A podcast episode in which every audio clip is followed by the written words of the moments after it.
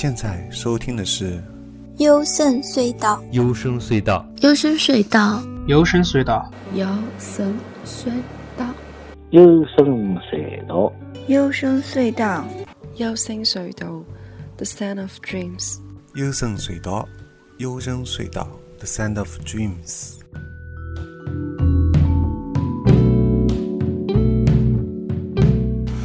大家好啊，我是高尔基啊，侬现在收听的是幽深隧道啊。那么这期节目啊，应该是唐望专题的第四集了。相信前面听过我们做的前面三期的节目的听友，应该是能听到现在的话，应该是多多少少可能都去，有的人可能已经去买这本《做梦的艺术》了。那么希望如果有看了这本书以后有什么感受的，也可以跟我来进一步交流。我的微信 g o r g i a s，我们的节目的订阅号，微信订阅号就是关注“优声隧道”，搜索“优声隧道”就可以收到每期节目的推送了。这期节目将继续跟大家来讨论一下《做梦的艺术》这本书的后面部分。那后面越来越带有这种奇幻的色彩。那这里他说到关于一个无机物。啊，这个这个无机生物的诱惑，嗯，这个其实也是第一次在这样一种关于梦的书里面会提到无机生物啊。一般我们很少能听到，诶，无机生物出现在梦里面，对吧？嗯，好。他说到，上次说到就是做梦同样是真实的。唐望继续说，做梦是一种产生能量状态。你听见我的话，当然也了解我的意思。但是你的意识尚未完全掌握这种了解的真正的含义。唐望说：“我的理性知道这种了解的重要性。在我们上次谈望谈话时候，我的理性强迫我的意识改状态改变。在我尚未真正能了解我的梦之前，我便回到了正常意识状态。我的理性呢，甚至暂停了我的做梦的练习，以更进一步自我保护。”我向你保证，我完全了解什么是产生能量状态。我说，好，这个是作者，就而不是作者，哎，对，是作者卡卡说的啊。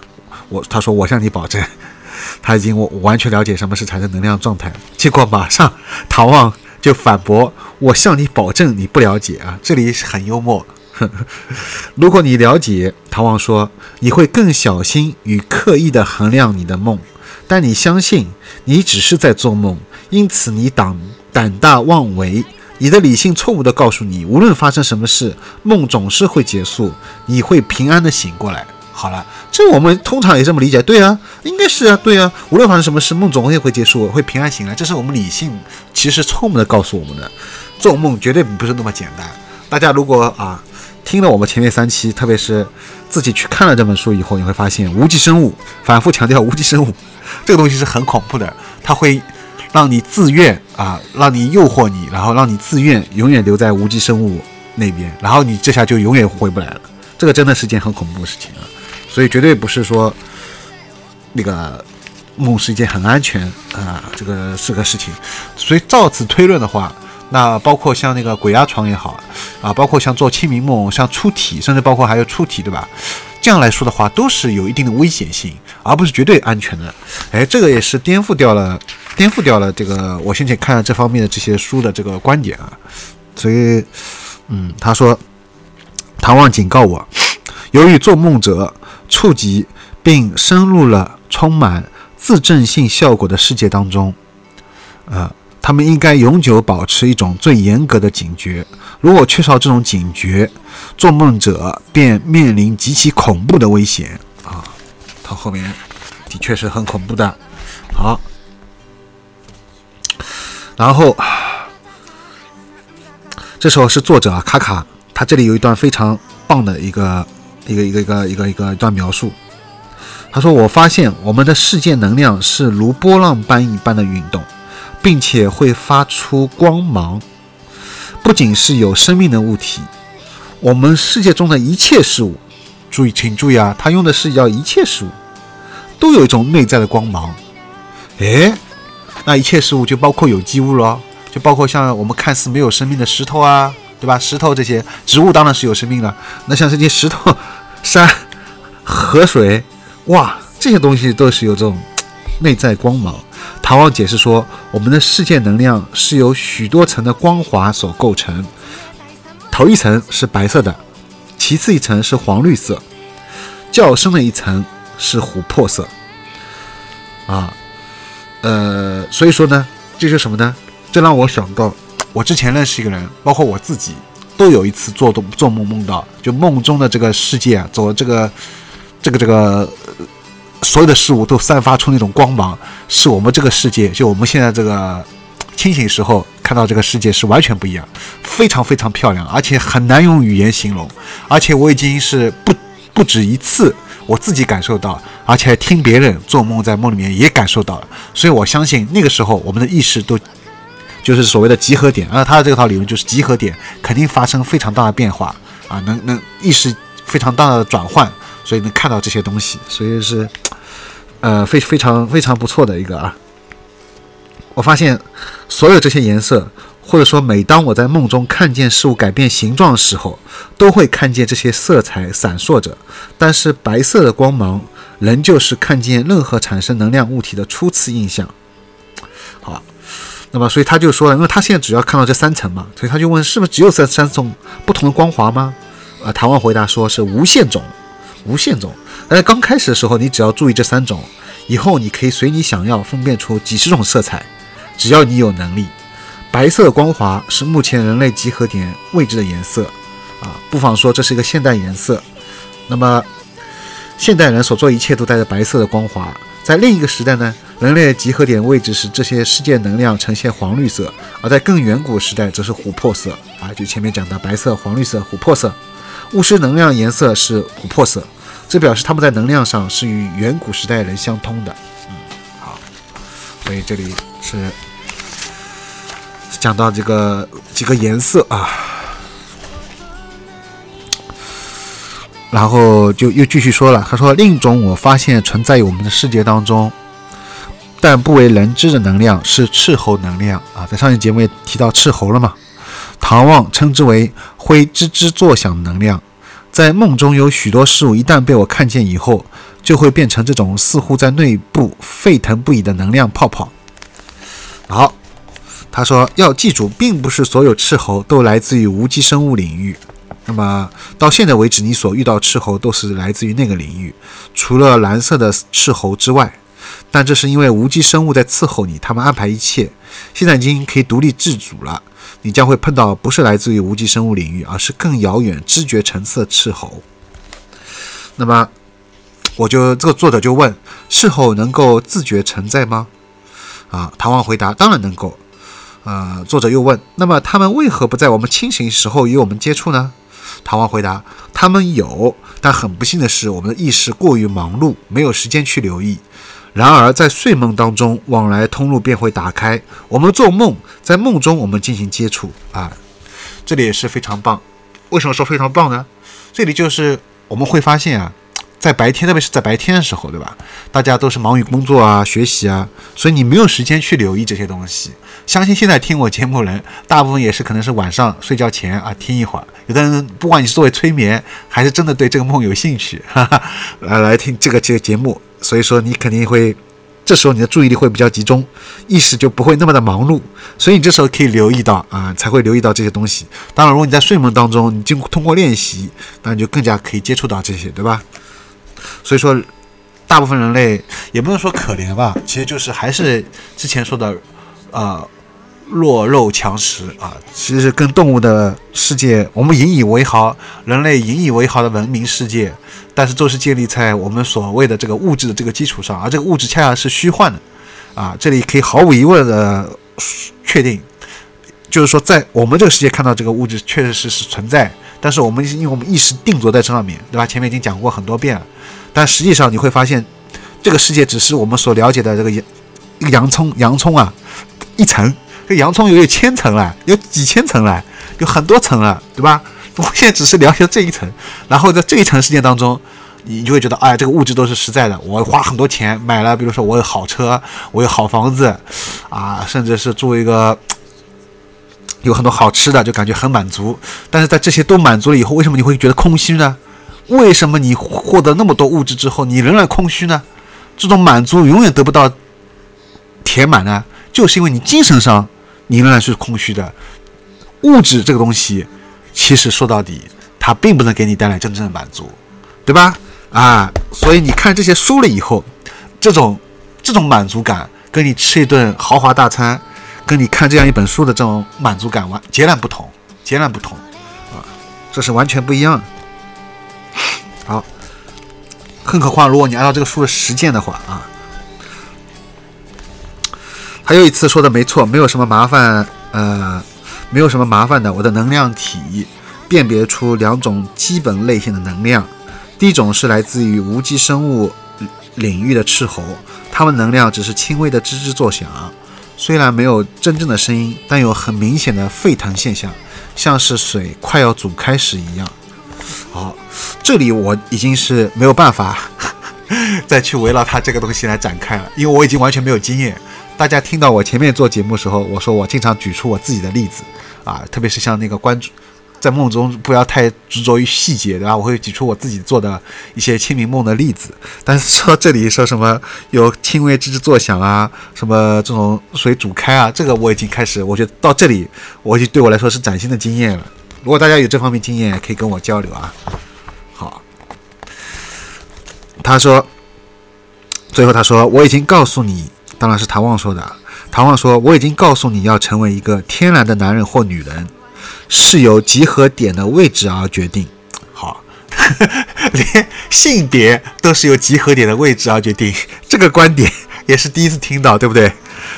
而不是由你的生殖器，而是由你的，而是由你的集合点的位置。”唐望说：“我所谓的天然，是指生来为男，就你出生就是为男或者是为女啊。”所谓的天然，对看见者，看见者是打双引号，对看见者而言，女性的集合点最明亮处，最是最明亮处是向外的，而男性是向内的。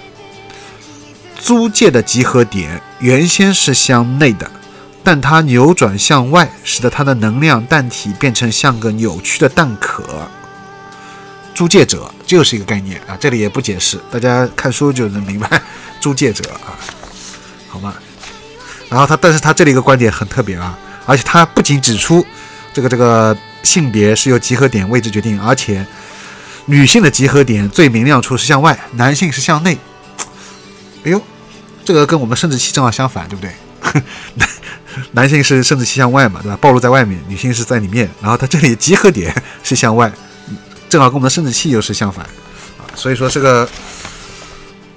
这个这个观点真的是第一次听到，第一次听到。好，这本书要进入到尾声了啊，后面他就开始有一段叫第十二章，叫教堂中的女人。这段它是非常奇幻的，非常非常奇幻。呃，如果喜欢哈利波特的人，喜欢这个盗墓空间的人，一定要来看这。你可以不看前面，你可以看这第十二章，不过呢，你可能更加看不懂啊。但是它这个很有故事情节。很像一部短篇小说，啊，呃，非非常有意思啊。好，那里面那个她，这是这是个她，是一个女字旁的她了，是她最后里面呢提到的一一一个一个女人，这个女人是非常厉害的啊。这个女这个女的这个神秘女子啊，暂且就叫她神秘女子啊。神秘女子说，因为根本没有外面，这是一个梦，你正在梦的第四道关口，梦见我的梦。哦哟，厉害了吧？第四道关口是什么？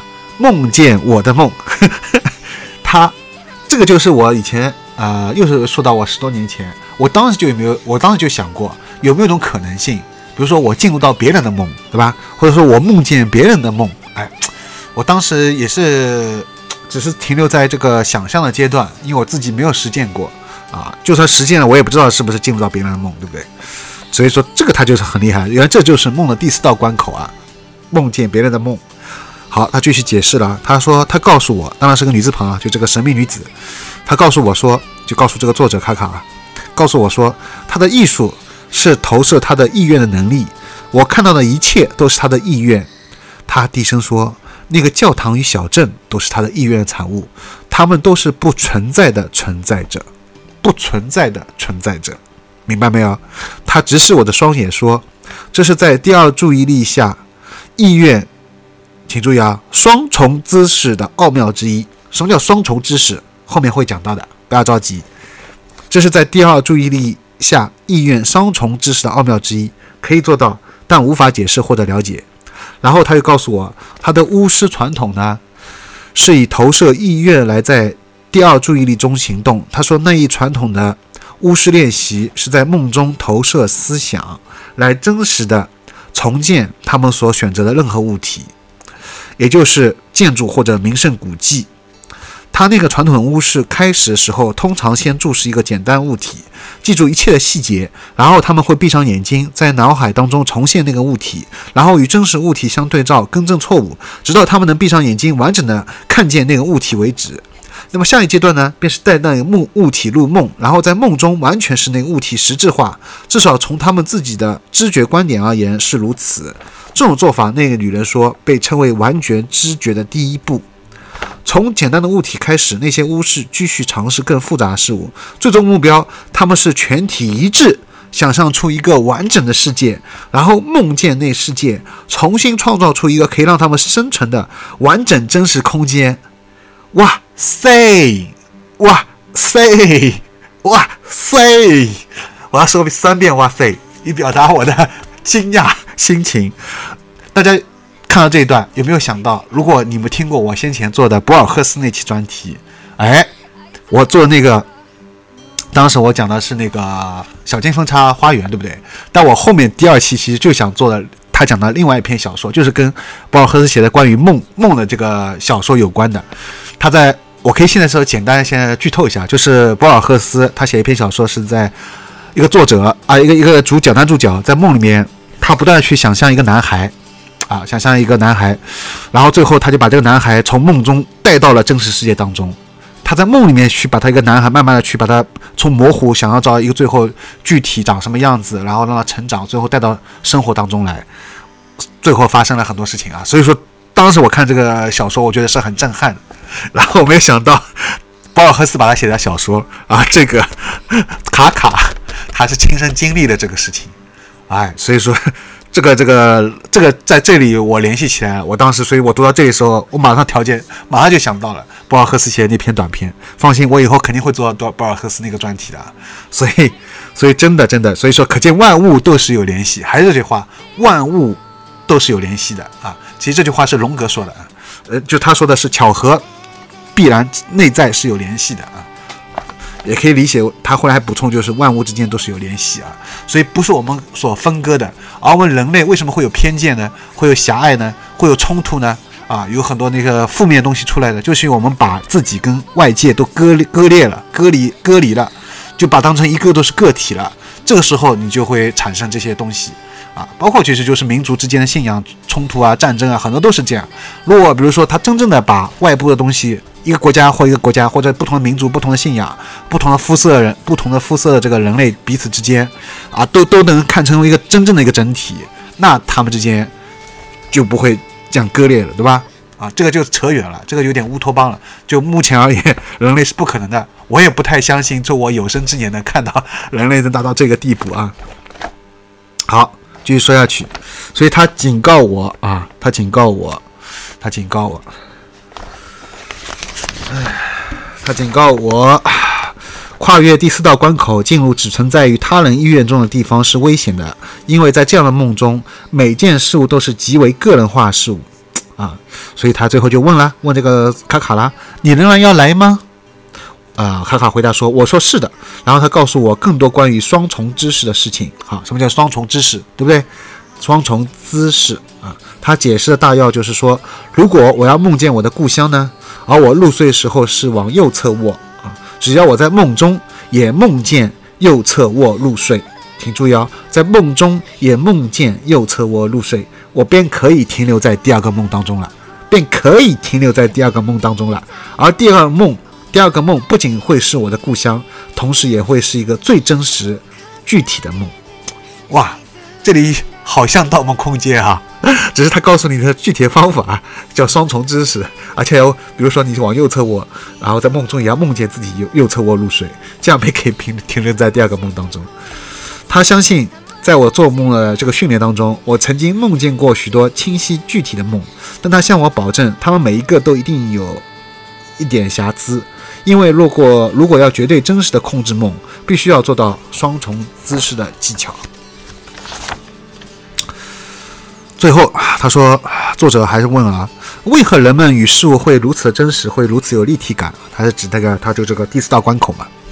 然后这个女人就说，在第二注意力当中，意愿的奥妙，他一直强调意愿啊，意愿的奥妙。他尊敬的教导，那些人是如此的真实真实，他们甚至有思想。就他这时候是明明在梦里面，但是他会会发现有些里面梦里面的人不是 NPC。呃，你玩过游戏就知道，有些是 NPC 嘛，他有固定的台词。你问他几个问题，一开始你好像觉得他，哎，他好像是在回答你的问题，对不对？或者他像是一个有生命的人，他在自己在说话啊，在发牢骚。但是你你不停的点点点击他，不停的跟跟他讲话，你就会发现他重重复来重复去就那几句话，然后你就会发现哦，原来他不是真实的人类，他没有自己拥有自己真实的思想，他只是按照这套程序编编好这套程序，他是重复那那几句话，这就是 NPC 嘛，对吧？这就是跟 NPC 跟玩家的区别。一个玩家，你去跟他讲话，他或者在那边他打字在跟你讲话，他不可能一直在重复说说那几句固定的这个台词，一直在那边，那那那那他就肯定是 GM 啊，那他肯定就是 NPC 了，对不对？啊，这个就不是玩家啊，所以他一直强调意愿的奥妙，好吗？好，哎呀，这个四期节目终于把《唐望》讲完了。其实关于《唐望》这个这本做梦艺术啊，呃，也只是比较粗略的跟大家讲一下，但都没想到已经做了四期了，哈，啊，做的时间也挺长。那么大家如果听完以后觉得很有意思的啊，请加我微信 g o r g i s，然后呢，我们的微信订阅号“优声隧道”再关注一下，就可以收到我们每期节目的推送啦。好吗？啊，也欢迎支持我们的淘宝店和微店啊。